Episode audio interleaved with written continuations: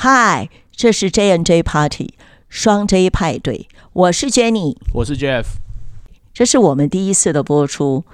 在这个平台里面呢，我们是希望我们两个人可以跟各位朋友们聊聊生活啊、职场上啊，或是各种情感的关系啊，甚至是甚至是工作。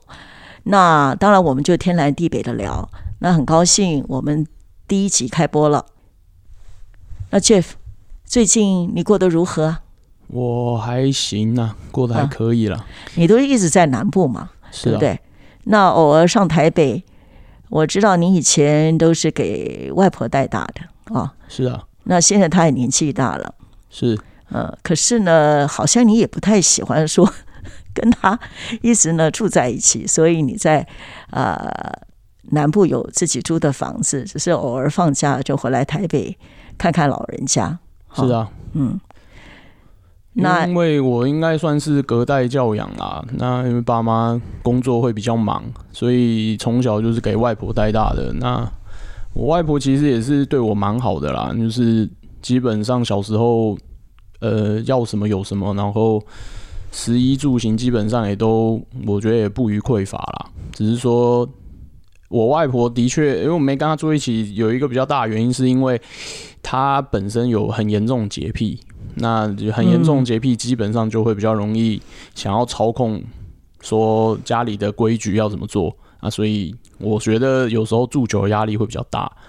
对啊，我觉得好像大部分的家庭其实都有一些问题啦，比如说跟父母的呃的代沟啦，或者隔代教养这些事情啊，哦，那你自己你自己觉得呢？你自己从小到大，让父母呃，比如说你的爸妈很工作很忙，几乎你都跟外婆相处的时间多，在你成长经验里面，你觉得呢？你决定你自己个人成长经验好的跟坏的？我觉得好的当然就是我外婆对我基本上就我刚才讲，就是不予匮乏嘛，就是基本上我我基本上物质上来讲没有什么匮乏，但是精神上有时候是会受他干扰啦，因为毕竟他的规矩会稍微多一点嘛。那有时候你知道年轻人就就是那时候叛逆期，我根本就不太可能一直受人家控制，我自己爸妈可能都不太听，我还听他的。我相信很多隔代教养应该都会有跟我一样的经验呐。我觉得跟老人家相处啊，的确都是一个课题啦。可是我们也不太能够改变他们的习惯，唯唯独就是找出双方可以接受的相处的模式。然后就是说，我觉得，呃，跟上一代相处，有时候真的就是如果看法或者是习惯真的有一些差距的话，真的是也要想办法有自己的空间。像我有一个朋友呢，他呢有一个哥哥，然后他的父亲很早过世，他就跟母亲呃住在一起。可是他的哥哥在美国多年，也很少回来，也很少跟母亲有所联络。所以我那个朋友呢，几乎就负起照顾母亲的责任。那母亲现在真的年纪也很大了，可是也有些忧郁症，然后心情很不稳定。因为我们也不是很懂，也许是忧郁症，也许是躁郁症。因为有时候又很嗨，有时候又心情很低落，喜欢躺在床上都不愿意起来，然后经常抱怨啊，然后有很多负面性的想法，然后对这个照顾他的唯一的女儿有很多的苛责，就是有时候好像就在鸡蛋里挑骨头。那我这个朋友呢，因为他是一个企业的讲师，过去说在没有疫情期间，他可以到处跑去上课。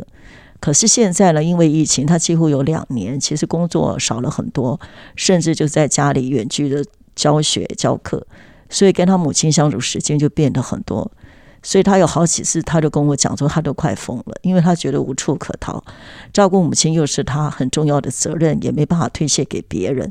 可是我，他就觉得他有时候他的能量都被耗尽了，再加上因为疫情期间，他也觉得不能去别的地方，所以他就觉得对这个母亲，他就觉得他有时候跟我讲说，他有罪恶感，就是他心中好像有一种嫌弃他母亲的感觉。虽然这种感觉对他来说是不应该有的，可是他真有嫌弃的那种感觉。所以我就跟他讲说，我觉得你有时候还是要给自己一个安全的界限，比如说。你甚至可以跟你母亲讲说啊，你刚好接了一个 case，你就是必须出去个两三天。我说，就算你不去外县市，你就到，比如说在台北市、双北市，你就找一个好一点的那个饭店或是住宿的地方，你就让自己在那里呢好好休息，听听音乐，甚至就跟朋友去吃一顿美食，就是跟你的母亲有一段时间是能够隔离开来，恢复你自己的能量。因为我觉得，就是我们不能变成照顾长辈的受害者。如果我们一直是尽心尽力的照顾，但是如果真的耗损我们太多的情绪，耗损我们太多的精力。然后我们真的会觉得，我们自己生活的品质都已经降低到连自己都不敢相信了。我们怎能持续的再有这样的能量、能量再去照顾长者呢？那我就跟他讲说：，你你真的有时候就是要要逃开那个情境，而且不要认为这样子逃开是不孝顺啊，是会有罪恶感。我觉得当你休息好了，再回去面对你母亲的时候，你会觉得好很多，你可能对她更有耐心。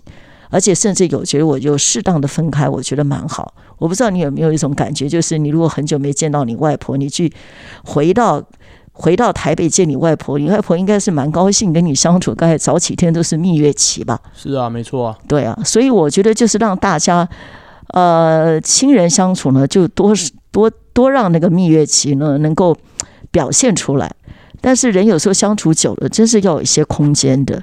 所以这是我朋友的例子。后来他也有类似这样做。平时他啊，最近因为疫情，当然还是有跟他以前一些好朋友去什么南头走走啦，然后去呃去去高雄走走啊。他就说他回来好很多，好像他妈妈的有一些行为让他看在眼里，他就说：“喂，就这样了。”但是我觉得他自己就觉得比较心情平静很多，然后也比较能够有耐心对他的母亲。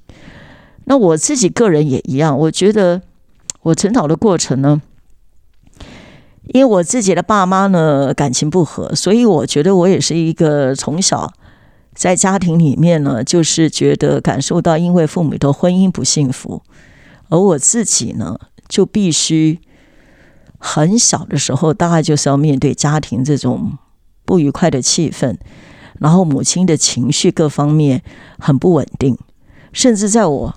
十二三岁的时候啊，我我的父母，我的母亲很想跟我的父亲拿一笔赡养费、分手费，但是他们那个时候已经吵架分居了，因为他认为我的我爸爸呢在外面有了女人，所以他就愤而离家。但是呢，过去因为他总觉得先生对他有很多不忠的行为，女朋友一个又换一个，可是这一次他觉得不愿意再忍耐，他决定就是坚决要分手。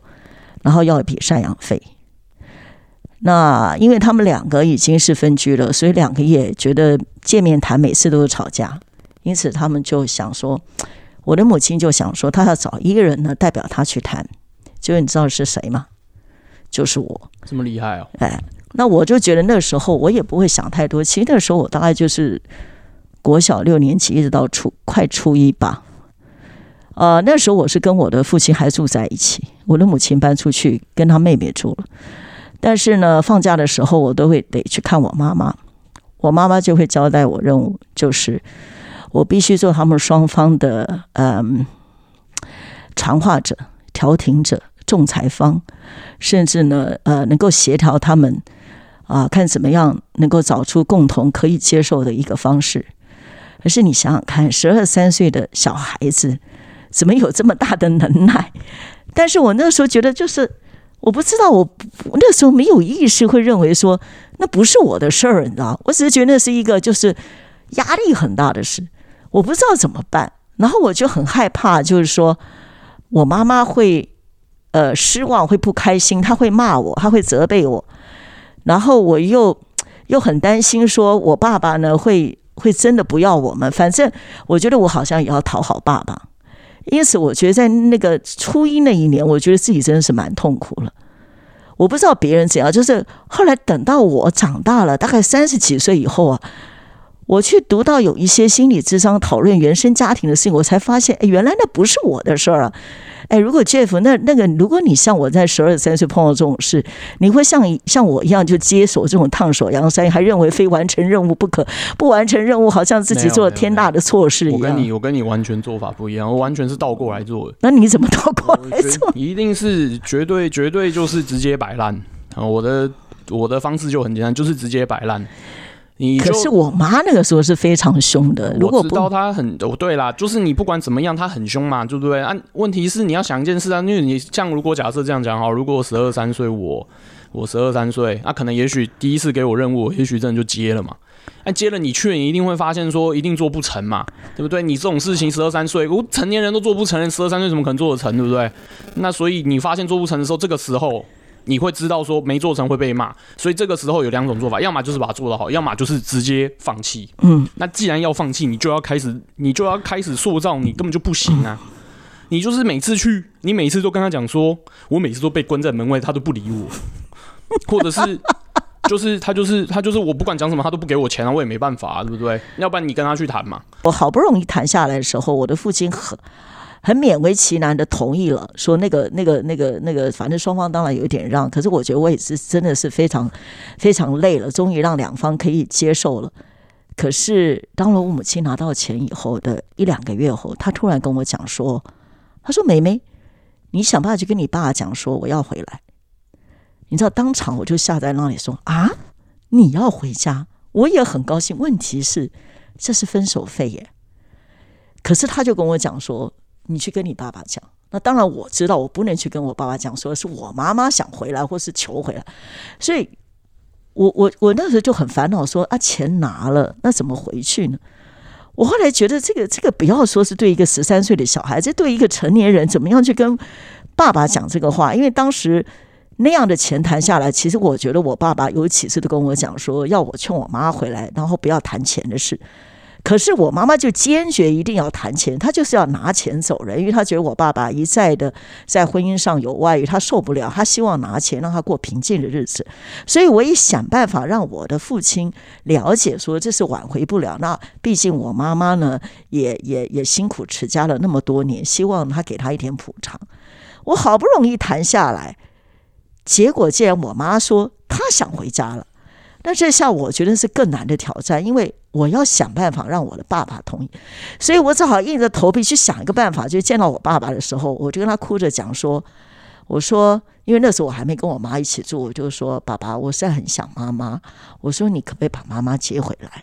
然后我就就真的讲了有点掉眼泪。其实我觉得当初掉眼泪是有一点半真半假了。一个就是要让我爸同情我了，一个呢就是怎么讲，就是也很伤心，说哎，这个这个两个人婚姻破碎，我我们 就是一个小孩子必须要面临这样的处境。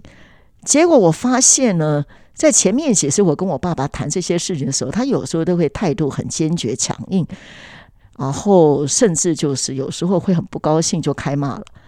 可是反而那一次，我在跟他讲说希望能够让妈妈回来的时候，我爸爸忽然很温柔看着我说：“妹妹，你妈妈钱已经拿了，你要知道，钱拿了就不能再回来了。”我当下会觉得他那么温柔的眼神，我却心里是一阵凉。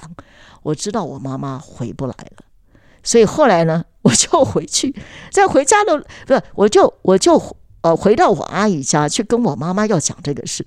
但是你知道那个时候真的也不知道怎么开口说，难道要我爸爸这样原封不动的话讲给我妈妈听呢？他会不会难过？所以我觉得我我现在想起来，我觉得我那个时候真的是，真的把自己揽了太多的事，总觉得说我是不是要讲一番话，让我妈妈会觉得好受一点。不过我已经忘记我后来回来跟我妈是怎么说。不过 anyway，反正我妈是真的回不去了。所以从此以后，我妈妈呢，呃，就是。就是我我我跟我妹妹都去跟他住，但是我们从此就是单亲家庭的生活。但是从那时候开始，我觉得我的人生在成长的过程，就听 A 者的初中、高中，升到念大学，我觉得在那个成长的过程里面，就我人生的黑暗期。因为我的母亲就是不能接受，她既然她的她的家庭关系夫妻没有了，所以她有非常多的情绪。那我觉得。我觉得我自己应该算是在一个呃情绪有被勒索，或是情绪甚至霸凌的情况之下度过我那个十几岁的岁月。所以我现在有时候想我的初中、高中啊，我不太记得有什么愉快的事。所以嘛，我就跟你讲，就摆烂就最聪明的啊！啊，那可是摆烂。我跟你讲，你看你第一次假设你摆烂，对不对？然后都他也什么都没要到，对不对？他就知道你不行了嘛，他就会找别人，对不对？对他不管找谁，反正不会找你嘛。哎，我那个时候怎么那么老实，就没有想到他会找别人呢？你想一件事情，既然他们不会找你，对不对？那他就算再怎么发火，也不干你的事啊，对不对？因为反正就是他的事了嘛，反正你就是你就跟他讲我不行啊，对不对？你就跟他讲我就是真的不行嘛，不行就不行啊，那你你找我也没用啊。你这时候就是要摆出你就是不行啊，所以我觉得有时候我们就是这样子，有时候我这小孩子的人格测试，我可能是天生那种就会去过度承担的。不是，因为你就是你就是优秀的人才，你知道吗？有谢谢，我是变得优秀的人才。什么事情都要揽着自己做，对不对？那像我基本上什么这么麻烦的事情，我才不要做嘞，对不对？你一想就知道很困难的啊。而且这种事情，我讲一句比较难听的，他你你你竟然叫一个十二三岁的人去当一个。仲裁者，或者是当一个谈判者，然后还真的让你谈成，那我真的觉得这两个父母基本上也是智障，居然会让一个十二三岁的小孩操纵，我是跟你你想想看，有可能吗？我觉得他们父母可能是一种想法，是认为用孩子呢是一种筹码，让对方呢因为同情这个小孩子，或是爱这个孩子，会做让步。你觉得是不是这样的心理？当然了，我知道他们一开始也许心里是这个样子啦，但是我跟你讲，如既然的都已经闹成这样，还要用孩子当筹码，我说实在的，这两个也是蛮失败的。我说一句实在话，就是你都已经拿小孩当筹码了，那甚至连母亲都还要叫小孩去谈，那不是很奇怪吗？这个我们是马后炮，就是说那个时候我我我可能因为没有人没有钱啊，所以我我刚才不就有个我无从知道说我原来还可以说把他摆烂，不要管这个事儿。不是，我刚才不就有一个前提？我的前提就是你第一次你绝对会被骗去，你一定会先去的嘛？是吗？那你试试看嘛，你一定会被先叫去试试看，然后你也认为你好像也真的能行。我跟你讲，我是来来回回，不是只有一两次就谈成的。像我的话，我亲妈妈来来回回好像五六趟，然后每次都非常痛苦，因为每一次谈不成，我就知道我我父亲如果反对什么理由，我知道如果我回去，因为第一次我就把我我把我爸爸反对了理由就老老实跟我妈讲了，结果我妈就臭骂一顿，然后他在骂我爸爸的时候也把我骂一顿，因为他认为说我就是没有。没有传达好，然后我爸爸才会讲这种话，因为他就会觉得我怎么这么笨。然后那时候我就吓到，我就说：“哦，原来我爸爸如果讲有些事情是不能完全那个原封不动的讲给妈妈听，所以可能要稍微修饰或转化，或是用一些技巧。所以当第二次我再去跟我爸爸谈的时候呢，我我就可能怎么样讲，让我爸爸比较不会那么生气。那如果我爸爸又讲了一些新的理由回来，我又要想说这些理由我妈妈可不可以接受？如果我认为我妈不能接受，我要。想办法用什么样的说辞，我妈妈比较听得进去。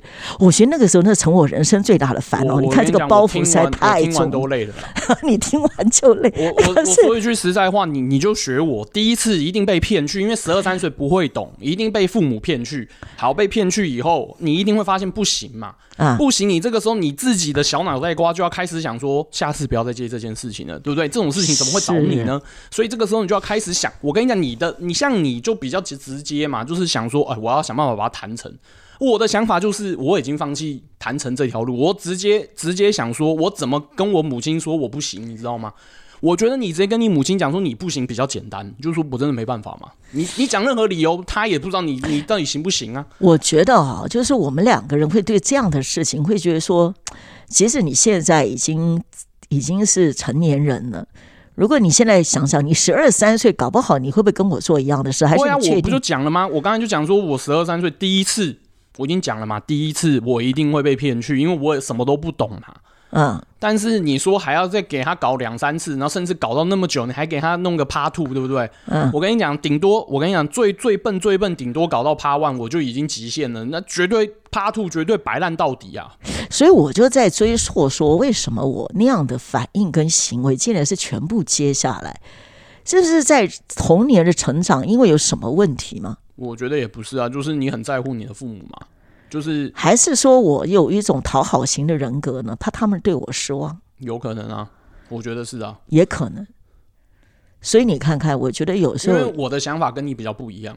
嗯，因为像你们都会认为说，如果是这样子，你父母就不爱你了，对不对？那我的想法就是。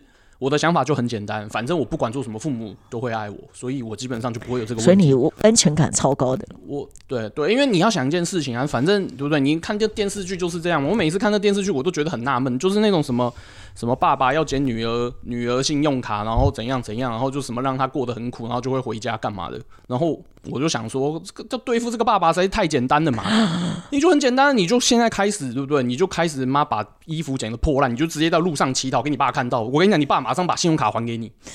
哎，我觉得要做这种事是要敢，是要很敢，而不是说，就是说你要你你你真的怎么讲？就是讲的比较白一点，是你要你要比较啊，对啊。可是你要想 比较不要脸嘛，不是比较脸啊？你要想一件事情，这种东西有下蒙，要一次就成功。你想一件事情嘛，对不对？你你那个什么，你能如果你爸把你的信用卡剪掉，你真的没钱用，哎，你是要痛苦一阵子很久呢。对不对？我可是你现在直接路上乞讨，我跟你讲，不出一个礼拜，你就马上就回家。你这做的也太惊世骇俗了，一般人怎么可能敢这样做？不是，我只是说电视。我们如果我们有朋友们听到说这个，也没几个人敢做。我想表达就是那个电视剧那样子演，我就跟你讲，我会给一个编剧新的方向，因为下次就这样操作看看，你看哪一个父母会忍容忍，尤其像那种什么。企业富二代路上乞讨，你觉得那个做什么总裁的爸爸会能够忍受他的小孩在路上乞讨？那就变家门不幸，家丑外扬他绝对会派保镖把他抓走，然后给他信用卡。可是你你这样讲起来好像非常有机智，可是这种极端的作为，没有几个人能做的。没有，我现在只想表达就是，像我的看法就是，像很多人的看法都是认为说，父母就应该要，呃，小孩就会小时候就会认为说，哦，我应该要做什么事情让父母开心，因为父母对我很重要。那我的我的做法是，我的看法是，反正我不管做什么，父母都爱我。那你比较幸运，因为也许你你非常有劲，你父母都爱你。那如果如果像我小时候，可能我觉得我父母爱我是有附带条件，一定要我表现好，功课好，或者是听话或者怎么样，我才能够觉得父母是爱我的。那我可能就没有像你这样的这种呃这种自信啊，我就会觉得我必须要要。要 do something，人家才会我我其实也可以懂啦，因为我其实也想回想过来，小时候的确会有一些不安全感或干嘛嘛，对不对？但是但是我觉得是这样，小时候也许一开始可能会陷入这种问题，可是你知道，随着你年纪越来越大，对不对？然后你其实态度跟做法要改变。对啊，我我觉得我比较没办法接受，就是说，也许你可能都已经过了，不要说二十岁啊，二十岁可能就三十岁、四十岁，我觉得过了三十岁，你还会对父母。还是这种情感，就是你认为应该要对父母做。可是真的很多女孩是这样，像我以前有同事，她都已经快到四十岁，然后她她在职场上表现蛮不错，也算收入很高。可是呢，她妈妈就重男轻女，就非常重视她的哥哥跟弟弟，偏偏她哥哥弟弟呢又收入不是很好，甚至有时候还有一些债务，然后就靠着这个女孩子，就经常要拿钱回家给她妈妈，她妈妈就。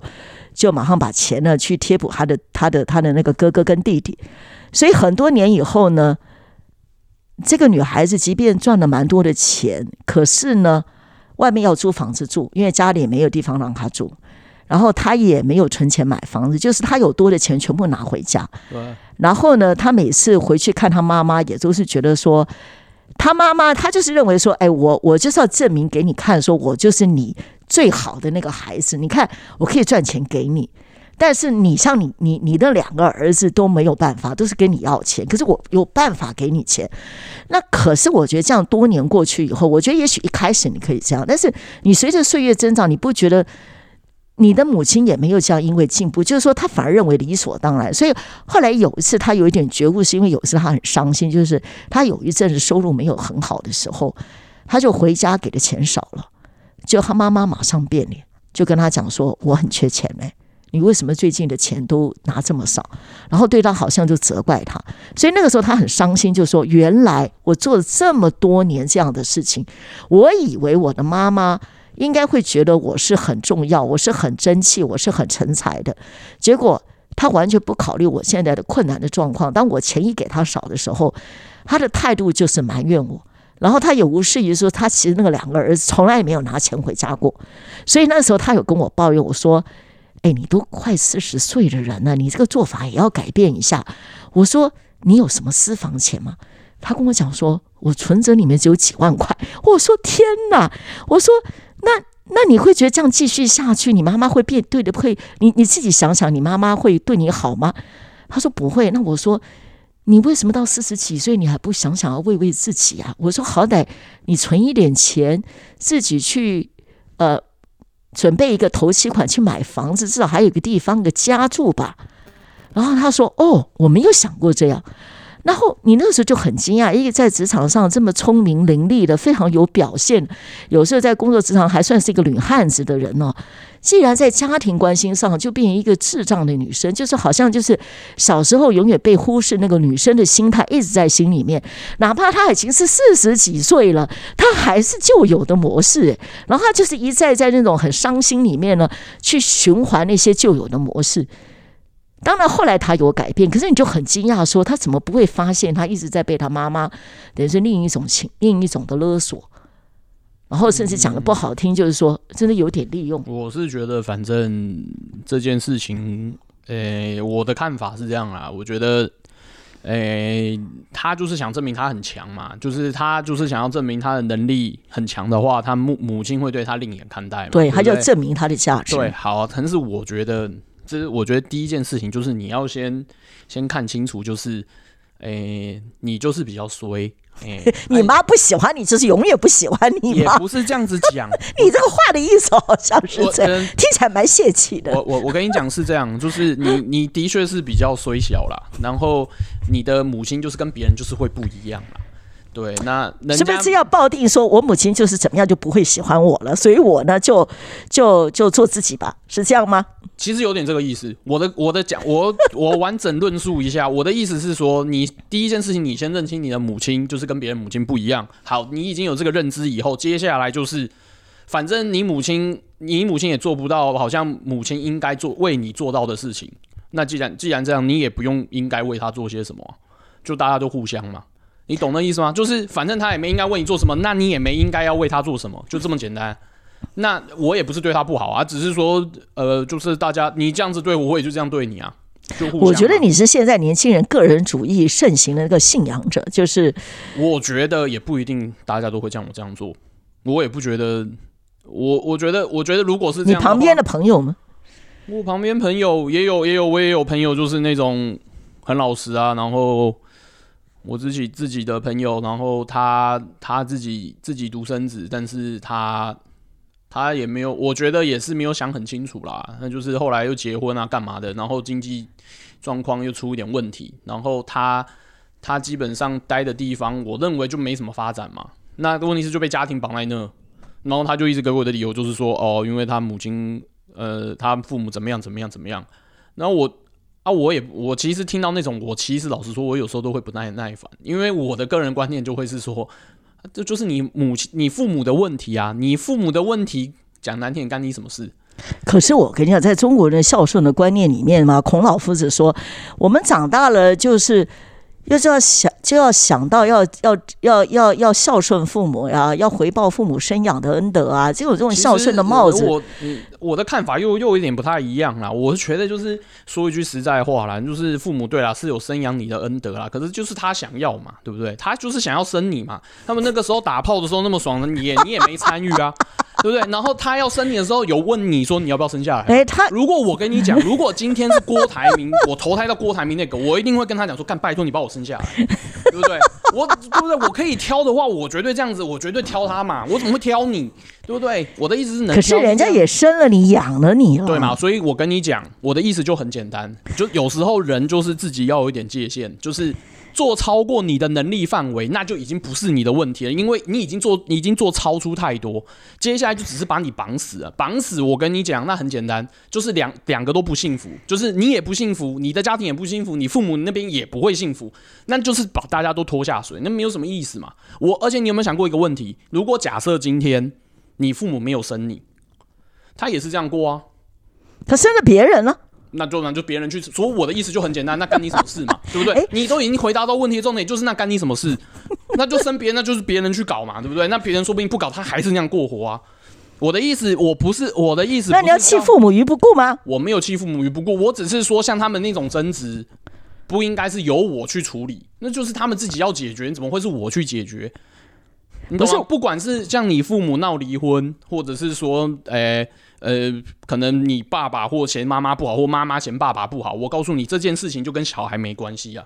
就是我觉得是小时候也许会被受影响，对。但是你长大以后，你自己要要有一个感，要有一个自觉，就是那就是你父母的事。这我不是说你对你父母不好，我我举例来讲，比如说你父母闹离婚，对不对？那是那那你一定是你你一定会发现说你们父母在一起一定呃相不适合嘛不适合。但是我告诉你，你的做法可以怎么换，你知道吗？那你就个别对他好嘛。对不对？你你你就是辛苦一点，对不对？你假设你爸妈离婚，对不对？那你有时候诶要表达你的你的孝顺孝顺，那你就很简单嘛，你你拿到年终奖金，你就包两次红包嘛。假设本来你一次本来一次就只要缴给一万，对不对？那这次就很简单，你就拆拆两份，一人五千，一人五千，对不对？那就证明哦，我还记得你们父母。那至于你们父母怎么样，那我也没办法嘛，对不对？你们要闹离婚或你们要干嘛，这其实跟我真的没什么关系啊。对不对？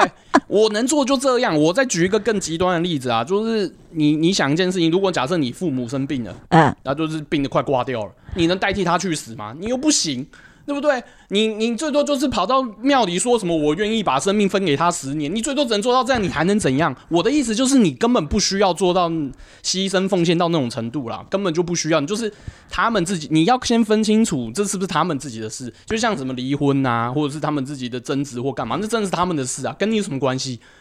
就说真的，就跟你没什么关系嘛，对不对？那比如说缴学费，那真的跟你有关系，那你可能真的要替父母讲 想一下，对不对？缴学费啊，或者是吃饭钱啊，或者是他有给你零用钱，那都要想一下听。你这样讲的话，人生就简单多了嘛，真的是。我觉得没有到那么复杂，没有，其实也没有很简单，因为不管怎么样，你父母感情失和，啊，或者是你你家庭环境气氛不好，人一定受影响又。不是你，又不是小孩子造成的问题。对，可是我我只是我只是想表达，就是说，已经气氛那么不好了，那就不要再把自己赔进去了，就这么简单而已。对，我觉得小时候我的父母他们感情不好，我应该是受害者，结果他们又在做一些行为，又加害我更重一点，啊好像是这样哎、是啊，啊，可是那个时候我觉得我完全不会这样想，我完全就觉得好像就是嗯、没关系，你长大这样想就好了啦。我也没我也没有说小时候一定可以这样想，小时候能这样想，那基本上是天选之人啊。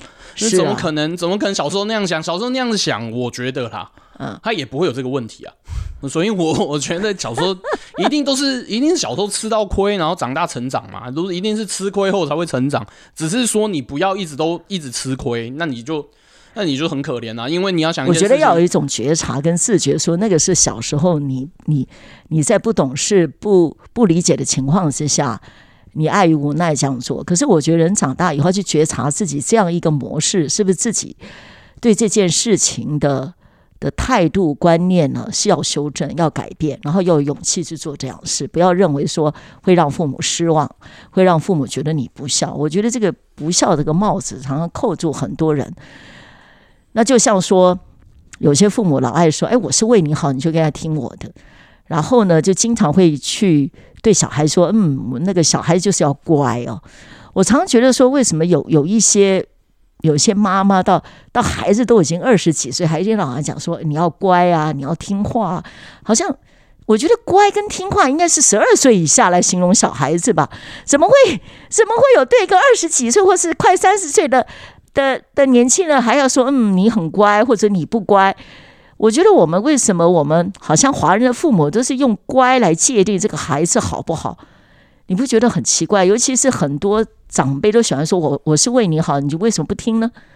虽然我小时候也常对这个事情蛮反感的，可是我妈妈就是给我很大的压力，就是呃，如果他为我好，我不听呢，这个问题很严重。甚至有时候为了起争执的时候，他还跟我说：“你翅膀硬了啊。”啊！你现在是觉得你书念多了是不是？哈，我管不住你了，我没有你行是吧？那我给你下跪好不好？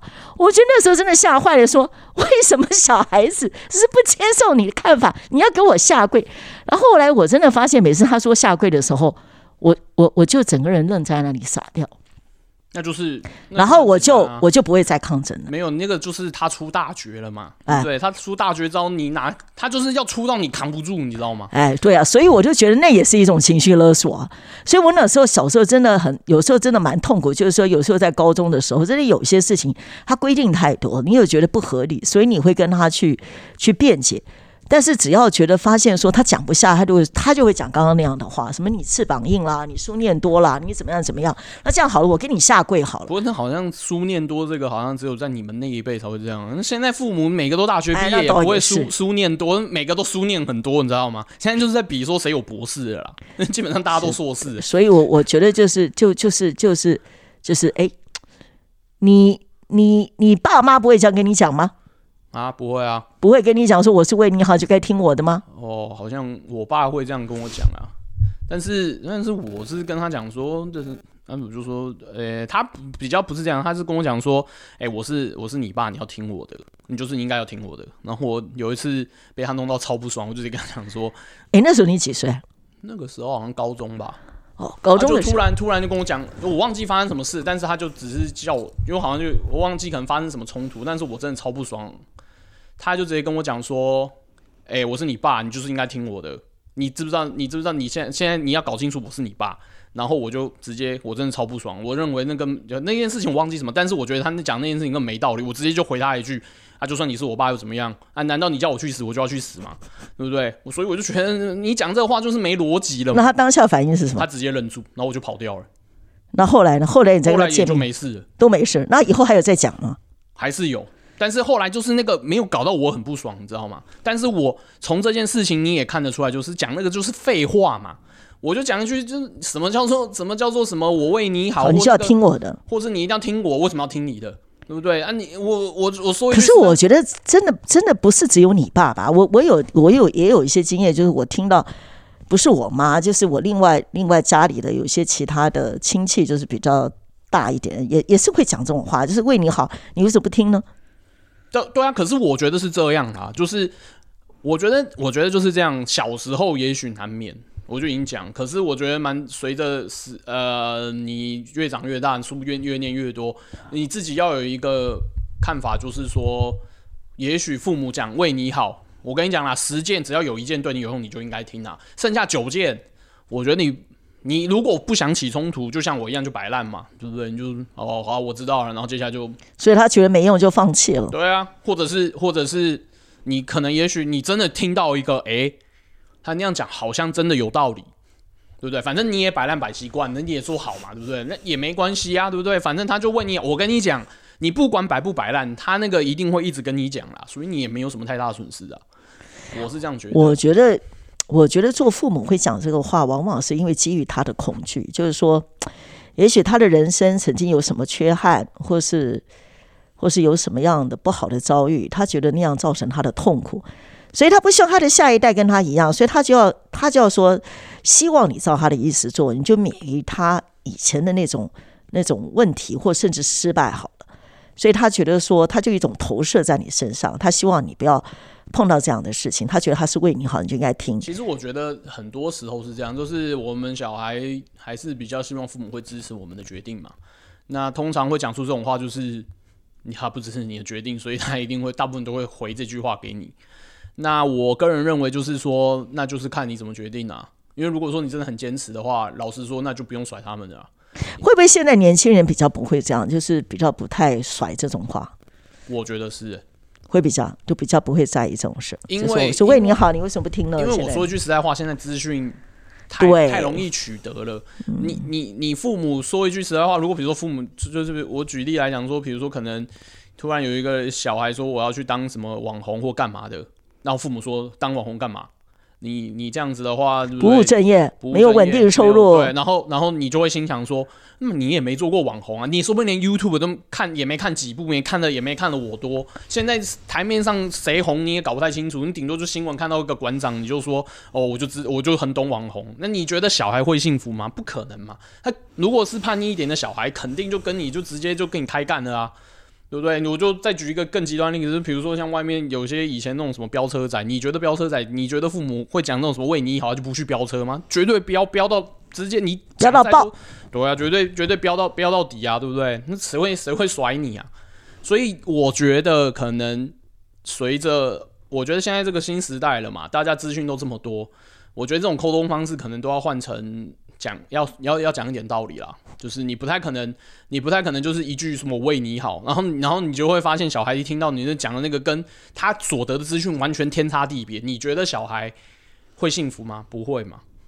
对啊，我觉得现在现在人要拿资讯太容易了，真的是没有你没有办法像以前说什么哦，我父母经验多或干嘛。你你能想象五年前或者是十年前，你能想象有什么智慧型手机吗？那个时候还在拿着什么什么先辈什么的啊，你现在马上就有智慧型手机，然后那搞到最后现在是人手一机，然后就可以开直播。你十年前根本没有想过会发生这种事。对啊，当然现在工作价值观跟跟跟年纪那个上一代是很多不一样了啦。对啊，所以其实我有时候很很难，那种年长的父母可以理解了。对，所以我觉得就是，我觉得就是变得就是现在，我觉得现在父母会比较辛苦一点啊。如果说要说服小孩的话，自己要多做点功课，要不然真的没办法说服小孩啊。因为现在小孩太容易上网了，他太他太容易拿到资讯了，太简单了。你根本不太可能讲一句什么“我为你好”，然后然后拿你的那种十年前的观念，然后你十年前可能连直播都没有啊，你跟我讲这个，那你觉得你觉得他会会他会他会甩你吗？就是就算真的甩你好了，他也一定偷偷去做嘛。那你那你那你这根本就没达到作用啊。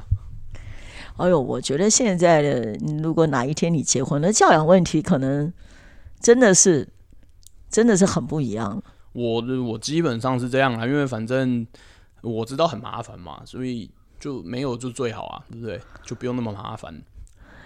我觉得做你的父母也真的是要知道你这种个性啊啊！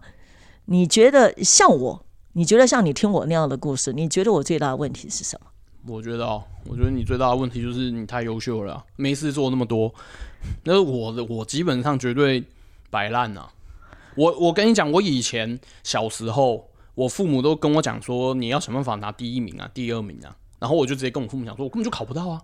那个前面实在太强，你知道吗？那个根本就是我跟你讲，他好像念书一分钟就可以考一考一百分。我已经念了十十几个小时，我就每天我连补习班都去了，我还是考不到。所以你是刻意就是不要考前面吗？啊，对呀、因为这样很累啊。我我明明就一个小时就可以考到的事情，我为什么要花四五个小时争取那个第一名？然后那个第一名对我来讲没啥用。我问你嘛，你就也不会因为得第一名，我父母不爱我啊。哦，我就我就讲了，所以其实我一以贯之，你知道吗？就是我认为不管考第几名，我父母都爱我，所以我那我也没必要那么那么。那你很幸运，你认为你不管第考第几名，你父母都爱你。那可是有一些小孩就认为他不考第一名，他可能就是父母就要遗啊，所以对嘛，所以我就人生稍微快乐一点嘛，因为很多事情我不用做到满嘛。你很多事情做到极端，比如说要考到第一名，那就是累啊。那没关系，啊，也是一种荣誉啦。我也不是叫大家不要考第一名啦，啊，你这样子，我只是说，如果你你像很多爸妈觉得都不要听你这个节目，因为呢，你就鼓励人家不要考好。不是，我不是，我不是这个意思。我的意思就是说，如果你认为你的压力有点太大，那我认为也不用不用走到极端啊。我是这个意思，我没有我没有要叫大家，如果你真的很轻松就可以考第一名，干嘛不考第一名？对不对？那你认为说你以前要考前三名或考第一名是我觉得蛮轻松？其实严格来讲是真的不轻松。但是如果我真的迎合我父母的期望，哦，那真的是累你觉得你父母有对你很严格吗？啊！不是啊，我我其实我爸是蛮希望我考前面的啦，要不然就一直送我去补习班或干嘛。你就其实你会知道，小孩不管怎么还是会知道说父母对你的期待嘛，嗯，对不对？他总是会夸奖说，哎、你看人家都考第几名第几名，对不对？啊，对啊，所以你知道我的做法，因为小孩很讨厌被比较，比如说什么隔壁家什么考上哪里考上哪里，所以我一样啊，就是跟他讲说，啊、就没办法啊、你你的你的儿子智商就到这，你不用不用想太多了，就是这样了啦。所以你觉得你的童年快乐吗？我觉得还不错啊，你比较没有说那种课业的压力吗？其实是有啊，台湾不太可能没课业压力啊。你你想一件事情嘛，你就是还是要考高中考大学啊，怎么可能会没课业压力？可是我觉得好像你给自己会画一个空间，就是比较不会不会受到父母或期待或周遭老师的要求，就是你自己会画一个界限、就是。我其实会是想要，我的个性是这样，就是我我我还是会想要追求卓越，可是那种是一种证明自己，但我没有想要证明给谁看，就是我我只是觉得说，如果我做到这件事情，是我自己开心。对，然后还有一件事情就是，我认为我如果做到这件事情，未来也许我碰到不同的挑战，我我会更有信心。我我的观念是这样，我不太需，我不太喜，我不会说我接受什么挑战，然后证明以后，然后我是要给给谁看。因为对我来讲，给谁看根本不重要，我只是想要给我自己心安理得，说下一次接到可能比较困难挑战，我有信心可以做好，我顶多就这样嘛。那我也不会想要要求说啊，父母会对我怎么样，因为实在是我个人认为他们怎么看我那是他们的事了啦，我就一样嘛，对啊，所以我觉得我我我觉得我说这个话，其实当然会很多人会觉得可能有一点离经叛道啊，怎么会？也还好啦，就是我只是觉得说你真的真的觉得不行了，我觉得就放过，就是放轻松一点嘛。对不对？你没必要就是什么事情都弄到那么极端。那当然，如果你能力很好，你就是就是考第一名啊，当然没问题啊。但是像我这种，像我们这种平凡人，根本就没必要 为了什么什么谁的期望，然后弄到那样。当然啦，有时候人一挑战，可能就会超越极限，然后你就达到那个。可是我觉得那也是少数人啊，真的是少数人，多数人也是做不到。但是你就会变，你就会发现说，为了这样子，然后多数人都很痛苦。其实我觉得，其实是真的入了社会找工作，日后工作上或是什么所谓的功成名就，不一定就是学校什么那个什么品学兼优的好学生，是吧？是你像像你那个，你刚才讲你那个朋友的女儿，对不对？你他说他要追求卓越，我跟你讲，其实我如果在我的看法，可能还不够卓越，你知道吗？我跟你讲，他的卓越就要像郭台铭那样，对不对？哪一天回家就直接把一亿现金摆在他家桌上，我告诉你啊，不要说他妈了，他妈全家都向他下跪了，你知道吗？对不对？就超卓越，哪有谁还可以把一亿现金放在桌上呢？对不对？那我跟你讲，也不用不用讲什么了，你就已经完全证明你自己，然后你会发现证明自己，然后嘞。就所以我的意思就很简单，你有没有想过一个最极端的状况？你一想完以后你就释怀了嘛？就是再怎么证明又怎样？对啊，你就证对啊，我就讲了嘛，又不能怎么样？像你他不就是你他母亲就埋怨他钱拿不够？是啊，那你有没有想过，如果假设你今天是郭台铭，然后你就回家，因为你都说我赚钱不够，我现在变郭台铭，我现在就把一亿现金放在你家桌上，所以背背肯定也是那一刹那而已啊，下一届然后他就也没了。然后我讲难听又怎样？他也讲难听也是看在那个钱的份上，因为你你能够把一亿到那边也没没几个人做得到，你知道吗？嗯，够卓越了吧？然后嘞，我就是这样啊。你然后嘞，那你还你最后，然后你每次都是陷入那种我就是要无限渴求父母的爱。我觉得就是人啊，应该要有一个觉察，就觉察你你这样一直做，你如果很痛苦的事情，真的要要静下心来说，这种这样的行为是不是自己一种呃无意识的已经在一个一个不好的一个状况之下，一直恶性循环。虽然自己不愿意不爱，但是你好像不由自主还是会去做一个自己很熟悉的方式，那你就会越陷越深。所以有时候要换你像这样这种思考，就是你这种这种很极端的例子这样想。我们不说你年龄三十几年了，你觉得你你你觉得你在家庭里面你爸妈怎么样呢？你跟他们相处，我觉得也没什么问题。总瓜来说，我觉得没什么问题啊。哦，没什么问题啊。也许我爸妈认为有有点问题，但我自认为没问题就行了嘛，对不对？反正反正只要我快乐就好了，对不对？那你觉得你爸妈有什么问题呢？我觉得我爸妈应该也没啥问题吧。真的这样觉得？你爸妈没造成什么问题啊？应该是没有吧。想起来没有什么严重的吗？我觉得人人总是难免会有一些自己的习惯或干嘛，但是你说怎么对我很大影响，我觉得也还好啦。也许也许真的有影响啊，反正我觉得没影响就好了。我现在的认为没影响就好了，就是我没有什么太大受影响。那这样谢谢你了，因为我是你妈，你能够有这样的一个结论呢，那证明我这个妈干的还不赖。是啊，是啊，是，对不对？所以各位朋友，我们是母子党。那我想今天的谈话我们就到这里了，跟各位说拜拜，我们下次再见。拜拜。